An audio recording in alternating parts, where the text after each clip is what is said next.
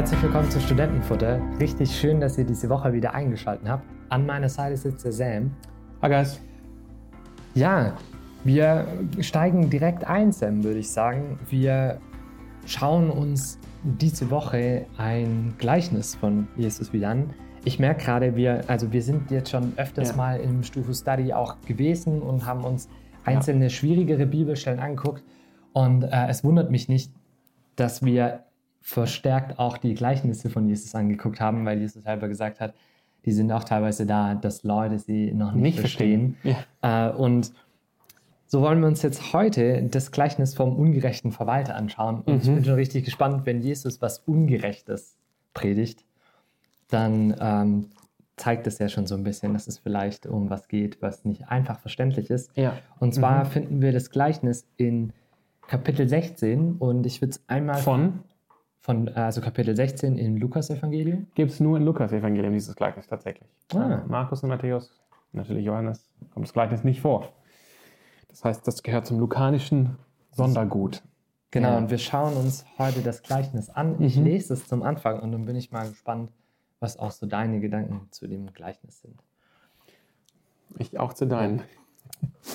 Er sprach aber auch zu den Jüngern, es war ein reicher Mann, der hatte einen Verwalter, der wurde bei ihm beschuldigt, er verschleudere ihm seinen Besitz. Und er ließ ihn rufen und sprach zu ihm, was höre ich da von dir? Gib Rechenschaft über deine Verwaltung, denn du kannst hinfort nicht Verwalter sein. Da sprach der Verwalter bei sich selbst, was soll ich tun? Mein Herr nimmt mir das Amt. Graben kann ich nicht. Auch schäme ich mich zu betteln. Ich weiß, was ich tun will, damit sie mich in ihren Häusern aufnehmen, wenn ich von dem Amt abgesetzt werde. Und er rief zu sich die Schuldner seines Herrn, einen jeden für sich, und sprach zu dem ersten, Wie viel hast du dem Herrn schuldig? Der sprach, hundert Fass Öl, und er sprach zu ihm, Nimm deinen Schuldschein, setze dich hinab und schreib 50, äh, Flux 50. Danach sprach er zu dem zweiten, Du aber, wie viel bist du ihm schuldig? Der sprach, 100 Sack Weizen. Er sprach zu ihm, Nimm deinen Schuldschein und schreib 80. Und der Herr lobte den ungerechten Verwalter, weil er klug gehandelt hatte. Denn die Kinder dieser Welt sind unter ihresgleichen klüger als die Kinder des Lichts. Und ich sage euch, macht euch Freunde mit dem ungerechten Mammon, damit wenn er die Erde, äh, denn wenn er zu Ende geht, sie euch aufnehmen in die ewigen Hütten. Wer im geringsten treu ist, der ist auch im Großen treu, und wer im geringsten ungerecht ist, der ist auch im Großen ungerecht. Wenn ihr nun mit dem ungerechten Mammon nicht treu seid, wer wird euch das wahre Gut anvertrauen? Und wenn ihr mit dem fremden Gut nicht treu seid, wer wird euch geben, was euer ist? Kein Knecht kann zwei Herren dienen. Entweder er wird dem einen, den einen hassen und den anderen lieben, oder er wird an dem einen hängen und den anderen verachten. Ihr könnt nicht Gott dienen und dem Mammon. Okay, ja, das war das Gleichnis. Plus noch Die, ein bisschen Kontext Ja. danach. Also was Jesus dann anschließend lehrt. Hm. Und äh, ja, in seiner Umgebung sind auch die Pharisäer und dann gleich geht es weiter mit einer Auseinandersetzung mit den Pharisäern. Ja, warum haben wir jetzt diesen Text genommen für diesen Stufu Study? ja, also ich kann schon, ich kann schon verstehen. Ich meine, wenn wir den Text jetzt so auf uns wirken lassen, dann irgendwie so, Moment mal. Der Verwalter, Ja. der arbeitet nicht sauber und wird deswegen entlassen. Und er überlegt sich dann, okay, wenn ich entlassen werde, ich habe keine Lust, mir eine anstrengende Arbeit zu suchen, betteln will ich nicht. Also ziehe ich Ich jetzt muss für die Zukunft vorsorgen. Ja, ich muss für die Mhm. Zukunft vorsorgen und das mache ich, indem ich bei seinen, bei den Leuten, wo mein Herr Schulden hat und die ich verwalten kann, da zwacke ich den Leuten was ab, damit es den Leuten zugutekommt. Ja. Das heißt, ich bringe aktiv mehr Verlust für meinen Herrn, damit die Leute mich mögen und ich bei denen unterkomme und sie, wenn ich dann auf der Straße sitze, denken, ah ja, der war der, der mir damals einen Teil der Schulden erlassen hat, deswegen bin ich jetzt auch nett zu dem. ja. Und so versucht er das vorzusorgen. Und anstatt den Verwalter grün und blau zu schlagen, weil er hier, den, weil er hier betrügt, Mhm. äh, sagt der Herr dann komischerweise, hey, du hast eigentlich, du warst richtig smart und ich finde das clever, was du getan hast. Mhm. Ja, Und lobt ihn plötzlich. ja. Und das ist klar, schon, oder? ja, und dann, und dann heißt es aber irgendwie, die Kinder der Welt sind ihresgleichen klüger als die Kinder des Lichts, wo man auch so denkt, hä, sagt jetzt Jesus das, weil wir sind nicht wir Kinder des Lichts? Ja. Sagt er jetzt, dass die, Leute, die anderen klüger ja. sind als wir? So, also, ja. ich verstehe das schon. Ja. Also, wenn man den Text anschaut, wenn man Vers 8 anschaut, also, also es, gibt ein paar, es gibt ein paar Dinge an diesem Text, mhm. ähm, warum es jetzt auch umstritten ist oder, oder nicht, oft nicht klar ist. Ja. In Vers 8 heißt es, und der Herr lobte den ungerechten Verwalter. Da ist schon mal die Frage hier, ist das der Herr im Gleichnis, also der, der Besitzer, oder ist hiermit Herr Jesus gemeint? Ah. Es gibt, es gibt mhm. tatsächlich Ausleger, die in beiden Richtungen gehen. Und dann, wenn man sagt, es ist Jesus hier gemeint, dann ist natürlich die Frage, die sich ergibt, wie kann der Herr Jesus jemand loben, der ungerecht gehandelt hat? Deshalb hat auch mhm. dieses Gleichnis in der Geschichte für ja, Kontroverse gesorgt. Mhm. Genau. Oder auch wenn wir, ähm, und mein Verständnis wäre nicht, dass im Vers 8 von Jesus die Rede ist, mhm. sondern ich gehöre auch zu den Auslegen, wo ich denke, der Vers 8 gehört noch äh, zu dem Gleichnis. Und, ähm, und dann spricht Jesus erst quasi so wieder ab Vers 9. Ich sage euch, das wäre so wieder von Jesus, okay, angesichts dessen, was ich euch jetzt erzählt habe, ich sage euch, ne, hm. als meine Jünger, macht euch Freunde mit dem ungerechten Mammon, damit, wenn er zu Ende geht, sie euch aufnehmen in die ewigen Hütten. Ähm, genau. Aber wir haben trotzdem hier die, den Fall, dass Jesus scheinbar eine Figur, auch wenn das, diese Figur nur in einem Gleichnis vorkommt, es keine echte Mensch ist, lobt, der ungerecht gehandelt hat. Ja, oder ihn loben lässt zumindest. Oder ihn loben lässt, ja. ja. ja. Oder Jesus, oder zumindest dieser Mensch, der ungerecht handelt, dient als Vorbild in gewisser Weise für die Jünger. Mhm. Denn in gewisser Weise, das, so verstehe ich das, wenn es heißt hier, die Kinder dieser Welt sind unter ihresgleichen klüger als die Kinder des Lichts. Und deshalb sage ich euch, macht euch Freunde mit dem ungerechten Mammon. Also das, mhm. dieser ungerechte Verwalter scheint irgendwie als Vorbild in gewisser Weise ja. zu dienen. Ne? Ähm, ich kenne zwei Auslegungen von dem Gleichnis an sich. Ähm, die, ich sag mal, die einfache Auslegung versteht das Gleichnis so, dass das, das war ein bisschen wie du jetzt das auch erzählt hast. Eigentlich, mhm. eigentlich ist der ungerechte Verwalter von Anfang bis zum Ende bleibt er ungerecht und nicht bußfertig und er ladet einfach weitere Schuld auf sich, indem er so handelt und er kommt gut davon. Wie du ja. gesagt hast, er wurde jetzt nicht blau und grün geschlagen, ja. sondern der, sein, sein Herr denkt, oh krass, ähm, das, ist, das ist frech, aber ich lobe diese Klugheit, ne? dass er quasi für sich vorgesorgt hat. Und ähm, dass, der, dass der Verwalter ungerecht ist von Anfang bis zum Ende.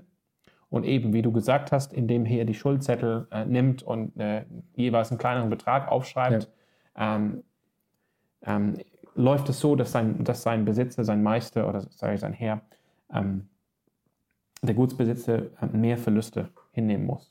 Hm. Es gibt eine alternative Auslegung und nach dieser alternativen Auslegung ähm, geht dieser Verwalter durch eine Veränderung. Und seine Lösung ist tatsächlich, dass er selbst die Verluste trägt. Tatsächlich.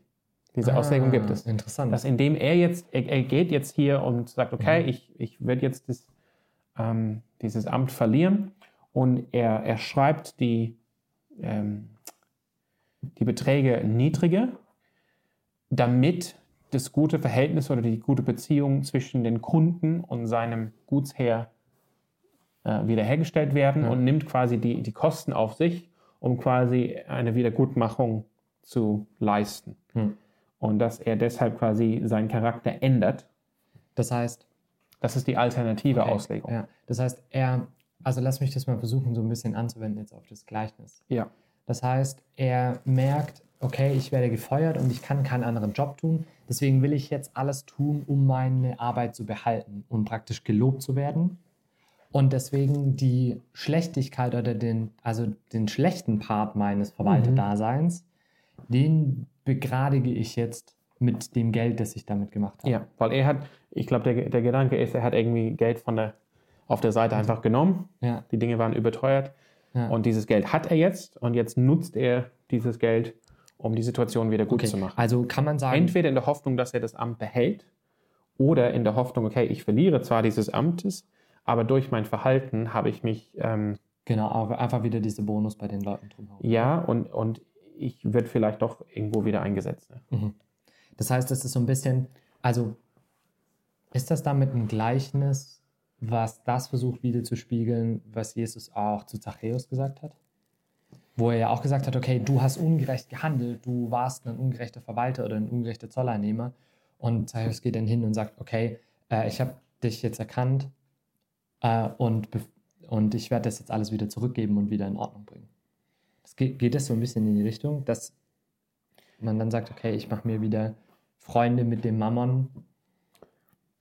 Ich, ich, glaub, ich glaube nicht tatsächlich. Ich glaube, im Blick ist nicht die Herzenshaltung von diesen Menschen oder von diesem Verwalter, sondern im Blick ist die Klugheit. Das, das ist, was Jesus hier lobt. Und das ist, was er auch so seinen Jüngern sagt. Ihr, ihr müsst auch klug sein. Also da, das, das steht im, im, im Blick. Klugheit und auch Treue. Und ich, ich, ich bin tatsächlich nicht für diese alternative Auslegung, denn, und du, das war sehr gut, dass du das, als du das gelesen hast, auch hinzugefügt hast, die Verse, die danach kommen. Und ich sehe eine, auch sprachlich eine Connection, eine Verbindung zu Vers 10, wo Jesus sagt, ähm, wer Wer im geringsten treu ist, der ist auch im Großen treu. Und wer im geringsten ungerecht ist, der ist auch im, im Großen ungerecht. Und das ist das gleiche Wort Hm. wie am Anfang des Kapitels ähm, äh, gebraucht wird, um, um den ähm, Verwalter zu beschreiben. Müsste ich finden, wo. Ja. Genau. Also ich glaube, dass das deshalb bin ich eher für die erste, also für die einfachere Auslegung. Ja. so. Das heißt, du würdest sagen, ähm, Ah, sorry, nicht, nicht am Anfang des Gleichnisses. Im Vers 8. Und der Herr lobte den ungerechten Verwalter. Da ist es. Das ist das gleiche Wort im Vers 8 wie auch im Vers 10. Und ich denke, das ist die Verbindung, die Jesus hier herstellt. hm. Ja. also weil es praktisch hier um das Ungerechte geht im Kleinen und ist er ungerecht im Großen. Ja, das Und- würde darauf hindeuten, er war ungerecht. Ja, er, er, er blieb ungerecht. Mhm. Also sein Charakter hat sich nicht verändert und das ist auch hier die Aussage von Jesus in Vers 10. Wenn du in den kleinen Dingen ungerecht bist, bist du auch in den großen Dingen ungerecht. Du veränderst dich nicht. Mhm. Dein Charakter bleibt. Ja. Hm. ja. Aber also, aber was machen wir dann aus dem Gleichnis? Also wie würdest du sagen, äh, was, was bedeutet es dann nach diesem Gleichnis klug zu sein? Weil das ist ja dann die, die Quint, also wenn die Quintessenz zu sagen ist, strengt, strengt euren Kopf an und, und seid clever. Und auch wenn ihr, also ich würde ich würde sagen, Hm. damit sagt ja Jesus nicht, okay, macht genau eins zu eins das, was der Verwalter tut. Nee. Aber die Art und Weise, wie er in der Gefahr erkennt, dass er jetzt anders handeln muss Ja. und dass er dort klug handelt und nicht einfach nur sagt, "Ah, okay, dann ist es so, ähm, das ist ja dann der Punkt, auf den Jesus heraus will. Aber was, Ja, ich meine, wir, wir bekommen einen, einen, vielleicht einen Hinweis im Vers 9, wo es heißt, ähm, damit, wenn er, also das ungerechte Mammon, äh, zu Ende geht, sie euch aufnehmen in die ewigen Hütten.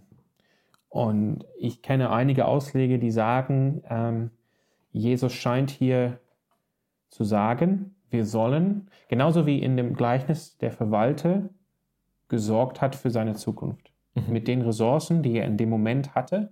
Er hat gemerkt, ich bin hier in einer schwierigen Situation, ich habe ich hab begrenzte Zeit, das Amt wird mir weggenommen und dann kann ich nicht mehr handeln. Mhm. Aber ich habe in diesem Moment diese begrenzte Zeit und diese Ressourcen, ich werde sie so klug einsetzen, dass ich, dass am Ende für mich vorge vorgesorgt ist, wenn ich hier aus diesem Verhältnis raus bin. Und einige Ausleger sagen, das ist letztendlich die Botschaft von Jesus hier. Die Jünger sollen mitnehmen, genauso ähm, verhält es sich mit dem Leben. Das Leben wird ein Ende haben und dann ist es irgendwann mal vorbei.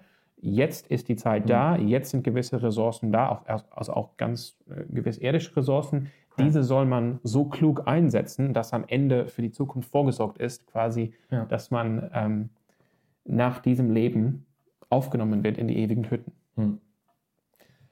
Ja, Und ich meine, das, das wiederum, das korreliert ja schon auch mit anderen Stellen, wo Jesus über das Geld spricht, wo er ja auch nochmal ganz Mhm. gezielt sagt, wir sollen uns die Schätze nicht, also wir können uns hier die Schätze nicht sammeln äh, und wir sollen das, was wir hier haben, zur Verfügung stellen und nutzen, um Schätze im Himmel zu sammeln. Also wir sollen praktisch das, was Ja. wir jetzt haben, klug einsetzen und weise einsetzen, damit wir dann vorsorgen für den Himmel. Ja, ja. Da ist ein weiterer Punkt hier und das ist, das finde ich eine ganz interessante Stelle. Ich glaube, da könnte man auch mehr rausholen, wenn Jesus sagt, die Kinder dieser Welt sind unter ihresgleichen klüger als die Kinder des Lichtes.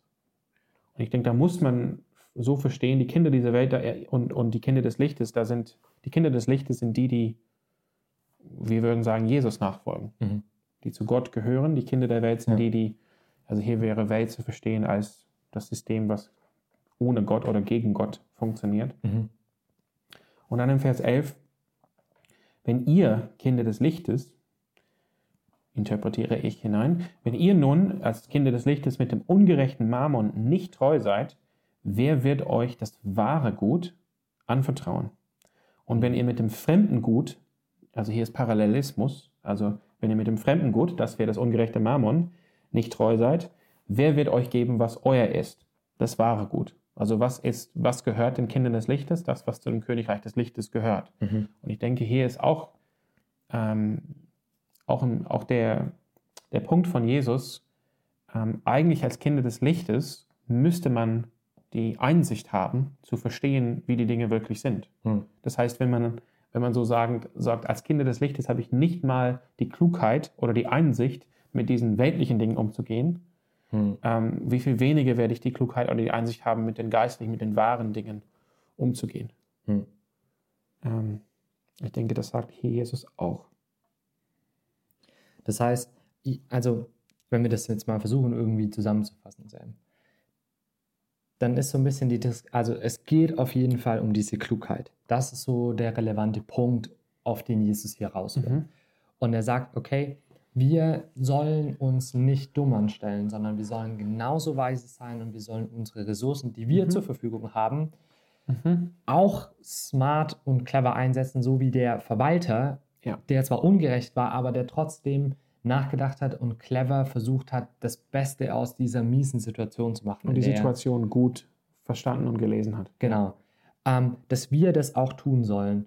Und er, er nimmt dieses Gleichnis, um dann zu sagen, wenn wir hier und jetzt in der Welt gucken, dann sehen wir genau, dass das der Fall ist. Dass oft diejenigen, die ungerecht sind oder die halt eben in diesem Weltsystem arbeiten, die haben ihr eigenes System besser verstanden. Mhm. Und die spielen dieses System besser, als das die Christen tun. Und Ja, deswegen, ja, mhm. oder, oder halt als Ja, Menschen, die dem Weg Jesu nachfolgen. Und Jesus warnt uns aber und sagt, hey, wenn ihr, äh, oder, oder er macht uns hier auch Mut sagt, oder appelliert an uns, dass wir auch unseren Kopf einstrengen sollen und dass wir nicht einfach nur die Dinge und die Ressourcen, die wir haben, aus der Hand gleiten lassen unter dem Vorwand, Mhm. ja, wir spielen, also Mhm. wir, wir, also das ist nichts für uns und, wir, und wir, wir fassen das gar nicht an, sondern wir sollen auch weise und klug damit umgehen Ja. und in diesen kleinen, geringen Dingen Gott auch treu sein. Ja. treu da auch, also treue Verwalter sein. Ja. Ich Das, was das- kein ja. Freifahrtschein für Missbrauch und äh, irgendwie unlautere Methoden sind. Das Mhm. ist auf jeden Fall, also würde ich sagen, nicht das, was Jesus hier sagt, weil wir sollen nicht dem Mammon dienen, aber wir sollen den Mammon einsetzen, um Freunde zu gewinnen. Genau. Ähm, weil hier ist auch, du hast auch jetzt gesagt, treu sein. Ich, ich würde tatsächlich summieren dieses Gleichnis und sagen, was sollen wir jetzt mitnehmen von diesem Gleichnis? Sei klug, sei treu. Ja. Das ist die Aussage. Und tatsächlich hier die Treue hat interessanterweise auch zu tun, also hier in den Versen 10, äh, 10 11 und 12, Mhm. ähm, ähm, Im Vers 10 heißt es, wer im geringsten treu ist, der ist auch im Großen treu. Und wer im geringsten ungerecht ist, der ist auch im Großen ungerecht. Ähm, und dann Vers 12, Und wenn ihr mit dem fremden Gut nicht treu seid, wer wird euch geben, was euer ist? Das heißt, hier ist auch, ich habe davor, äh, ich habe vor ein paar Momenten gesagt, äh, also auf der Schiene des Klu der Klugheit, ne? Wenn wir jetzt nicht klug sind oder, oder weise oder Einsicht haben mit den weltlichen Dingen, umso weniger werden wir das mit den himmlischen Dingen haben. Hier wäre es auch sein, wenn wir nicht treu sein mit diesen irdischen Ressourcen, werden wir auch nicht treu sein mit den himmlischen Ressourcen oder halt mit den Dingen, die zu den ja. Kindern des Lichtes gehören, ne? was, ja. eu, was unser ist, ja. Ähm, nach dem Gleichnis. Das heißt, ähm, auch die Treue, vielleicht kann man es so sagen, die, unsere Treue mit den, mit den Dingen, die, die unser sind, mhm die zu den, König, die zu den Kindern des Lichtes gehören, ähm, das lässt sich oft festlegen oder, oder erahnen aufgrund dessen, wie wir treu sind mit den weltlichen Dingen. Ja. Und deshalb als Christen oder als Jesu Nachfolger ähm, wollen wir aus diesem Gleichnis mitnehmen, sei klug und sei treu. Hm. Ja. Ja, ich hoffe, wir konnten so ein bisschen Licht ins Dunkel bringen, äh, was dieses Gleichnis angeht. Aber natürlich, es ist ein Gleichnis, du hast es vorhin gesagt, da gibt es Kontroverse, ja. es ist umstritten, es gibt auch, also ich habe auch schon äh, Leute gelesen, die gesagt haben, dass es da in der Übersetzung auch Herausforderungen gibt und da einfach schon, sag ich mal, Sachen in die eine oder in die andere Richtung bewegt werden können, warum dann auch unterschiedliche Auslegungen entstehen. Es ist nicht so einfach, aber ich hoffe, dass wir euch das mitgeben können, entweder neugierig zu sein und selber auch auf die Reise zu gehen und da tiefer zu graben oder eben wirklich mit diesem Impuls auch mhm. zu sagen, ah, okay, ich glaube, ich habe jetzt so ein, eine gröbere Vorstellung darüber, was Jesus hier tatsächlich uns mitgeben will. Und wenn es, wenn es euch gefallen hat, dann kommt gerne mit uns ins Gespräch, gebt uns äh, gerne auch einen Like da oder Aha. da, genau. Ja. Ja, Meine Adresse steht auch da. Ja, genau, oh. irgendwo. Also vielleicht führt sie auch so durchs Bild. Nein, Spaß beiseite. Ähm, wir, wir wollen echt äh, auch von euch hören und falls ihr Stellen habt, mit denen ihr Probleme habt die Herausforderung für euch sein, dann schreibt uns gerne in die E-Mail. Die Adresse ist wirklich unten in der Beschreibung. Und ansonsten wünschen wir euch eine gute Woche und wir hören uns nächste Woche. Bis dann. Ciao.